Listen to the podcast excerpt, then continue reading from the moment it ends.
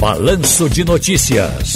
Tá no seu direito. Ao telefone, Isabela Lessa, advogada, presidente da Comissão da Mulher, advogada da OAB Pernambuco e coordenadora do Direito na Faculdade Nova Roma. Isabela Lessa, muito boa tarde, tudo bom? Oi, Ciro. Oi, ouvintes. Muito bem.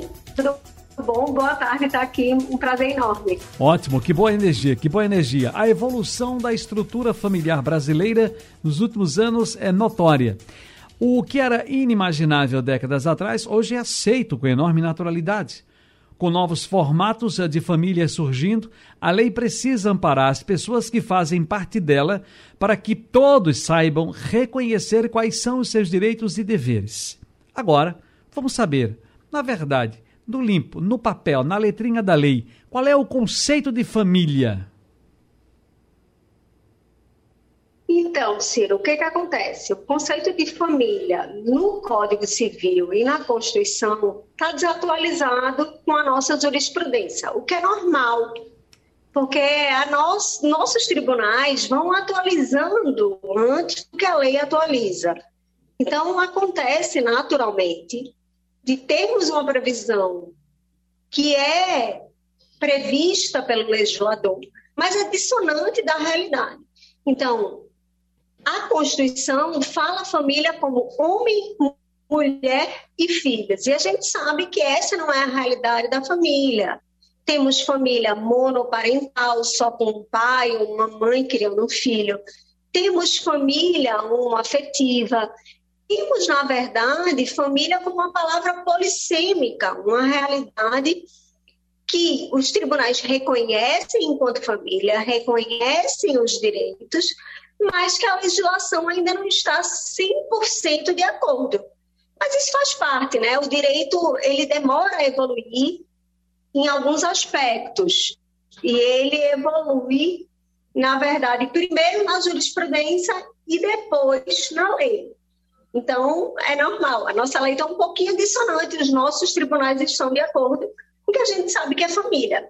Família é pai e filho, mãe e filho, avó, avó criando filho, avó e filha criando neto, e isso é família.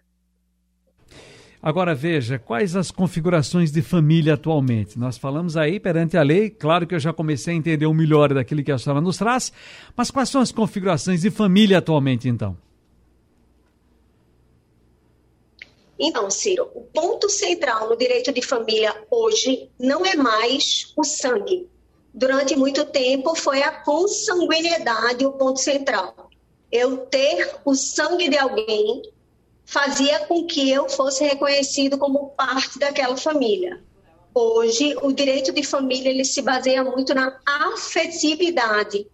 Então, eu tenho sim um padrasto que é de fato o pai diuturnamente de uma criança.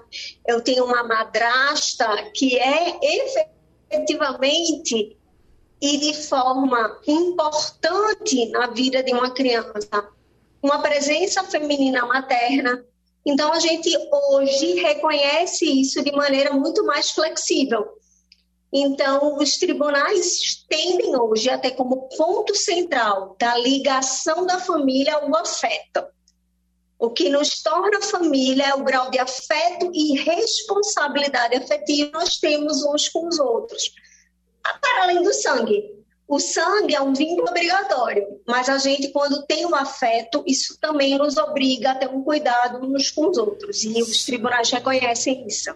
Então, entenda aqui também, deixa eu contar a história que está hoje, inclusive, no Jornal Globo, uma matéria na página de saúde que trata desse, de, de, dessa configuração. Na verdade, trata também um pouco do drama das, dos personagens, mas, sobretudo, nos lança a luz sobre essa discussão que estamos trazendo aqui, doutora Isabela Lessa, que é a seguinte: homem trans conta a história da sua gravidez e nascimento do filho. E vamos lá para a história que é a seguinte: sou de uma família de cinco filhos e tive uma criação machista.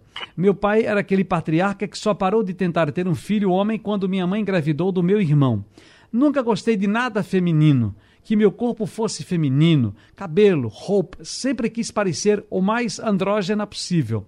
Por volta dos 14 anos, me descobri como lésbica e passei a viver essa identidade. Ainda assim, não era uma coisa na qual me encaixava de verdade. Não sabia que existia transexualidade. Só aos 22 anos, já casado com uma mulher, vi Aí ele fala aqui de uma outra de um personagem na TV e descobriu que existia homens trans. Sabia das travestis, mas pensava que era só um homem que se veste de mulher. Não sabia que existia essa questão de transição de gênero. Comecei então a me comunicar com outros rapazes trans e aí caiu a minha ficha. Vi que tinha essa possibilidade, que eu poderia me transformar realmente em um homem iniciei minha transição tomando remédios hormônios indicados. Na verdade, na época não tínhamos tantas informações e foi que meio uma forçação de barca pela medicação feita por mim mesmo. Mas bom, ele conta agora, na verdade, que chega um momento que está grávida. Na verdade, é ele.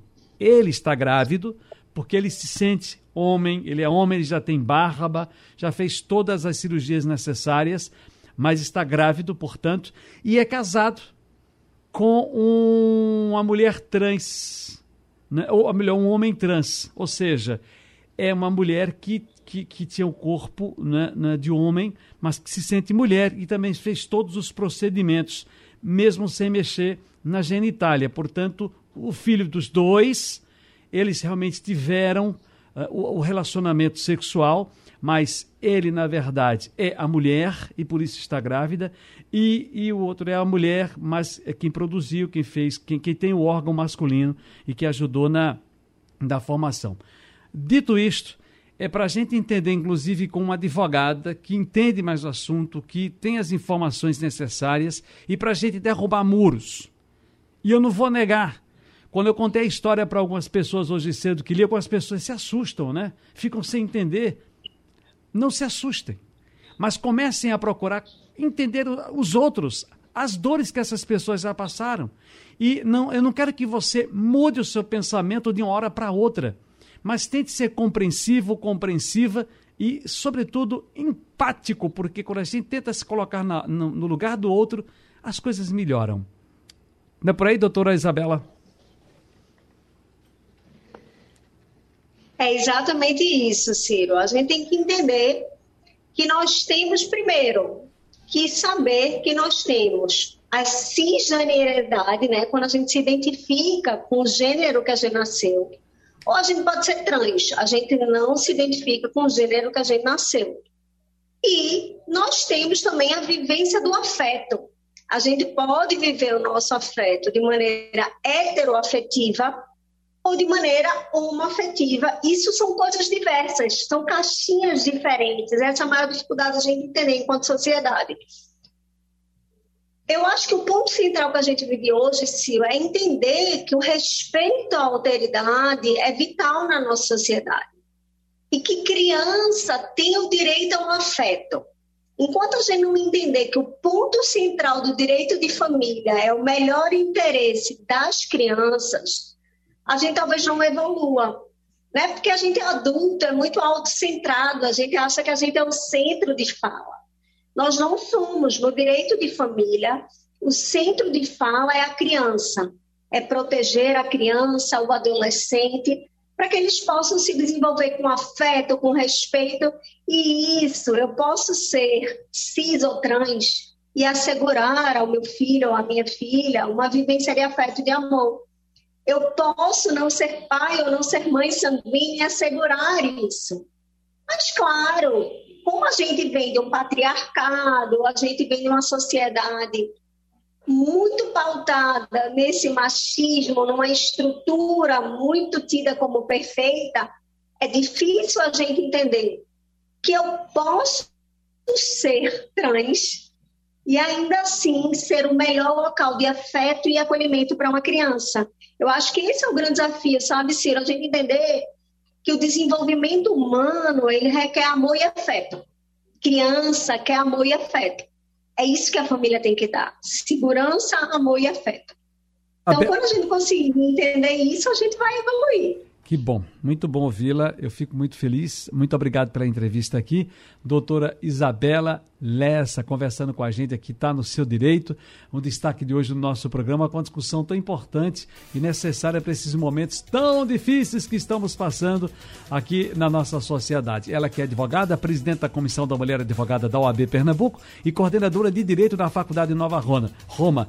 Doutora Isabela Lessa, aquele abraço.